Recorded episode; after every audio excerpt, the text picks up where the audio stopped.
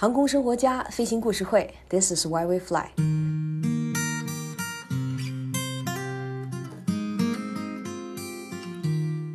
继续咱们上期的闲聊，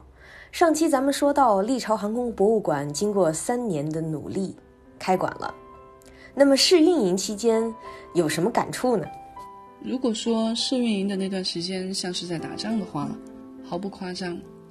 因为一个全新的产品上线，面对客户的测试，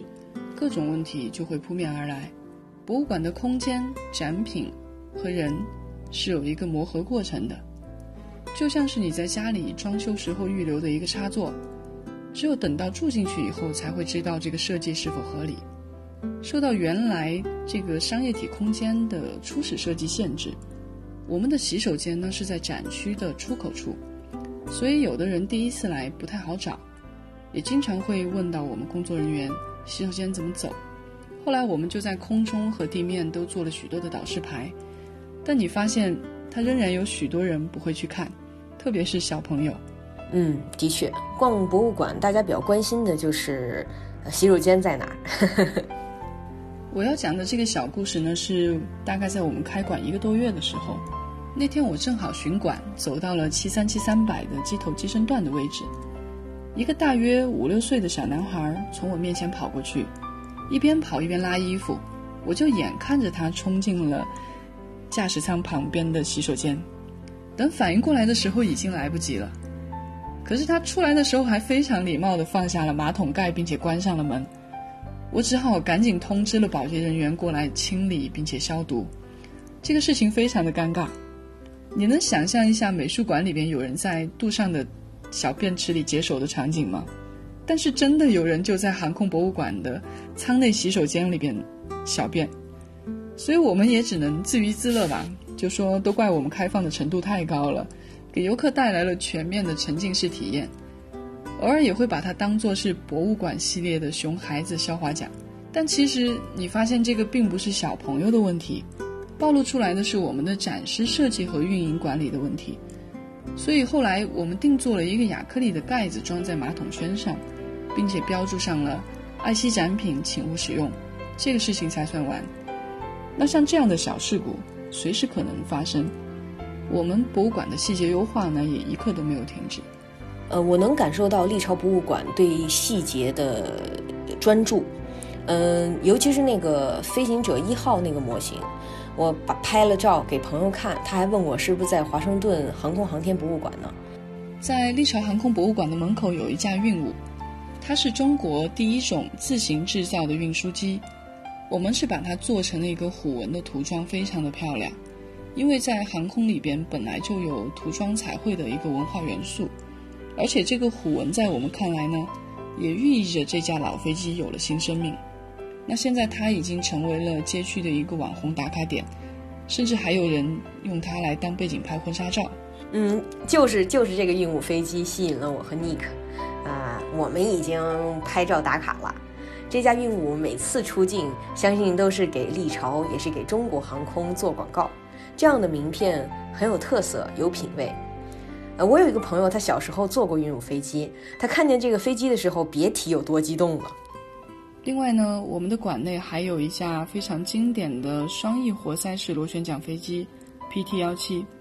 这个机型曾经为美国的海军和陆军航空队训练了成千上万的飞行员。还有一架贝尔四七的直升机，它是世界上首批正式成规模装备使用的直升机之一，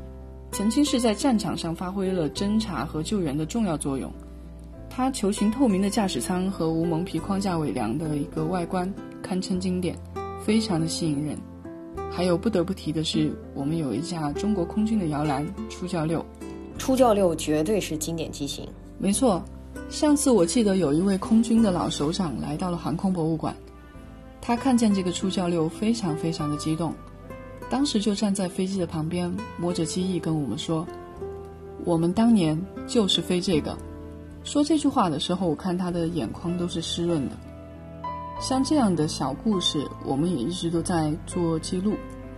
因为我们觉得除了各种实物展品以外，通过这种细微式的收藏跟纪念，能够在博物馆的平台上从不同的角度为航空人留下一些美好的回忆。嗯，就像我那位呃小时候坐过运五飞机的朋友一样，这些都是美好的回忆。这些航空展品绝对不是冷冰冰的机械，我们也不去讲它技术层面有多么高精尖，因为在我们看来，这些东西除了技术以外，它也饱含着航空人滚烫的青春和誓言，铭刻着几代人的信仰和奉献。在开馆以后呢，有不少人开始给我们捐赠自己的私人藏品，呃，许多呢都带着自己的航空从业经历或者是航空梦想。像这样的交流跟互动，是一份宝贵的信任。于我们而言呢，更多的也是一份沉甸甸的责任。我们故事会给历朝博物馆点赞，让航空博物馆里的展品焕发青春，离不开运营。那历朝博物馆未来都有哪些规划呢？关于未来呢，我们希望能够通过这种独特的商业模式，实现民营航空博物馆的自给自足。把航空科普这件事情能够做明白、做扎实。如果有一天谁因为来过历朝航空博物馆，受到了启发，爱上了飞行，并且成为了航空工业的一员，甚至考上了空军为国效力，这个可能才是我们最大的心愿。这也是我的心愿。航空生活家飞行故事会，这是历朝航空博物馆的故事，故事还在继续，故事也可以由你去书写。下次去成都，除了看大熊猫、吃火锅、吃串串，记得去环球中心历朝博物馆看看，那里有厚重的历史，还有闪亮的飞机，有故事，有滋味。我是上官，咱们下次飞行故事会不见不散。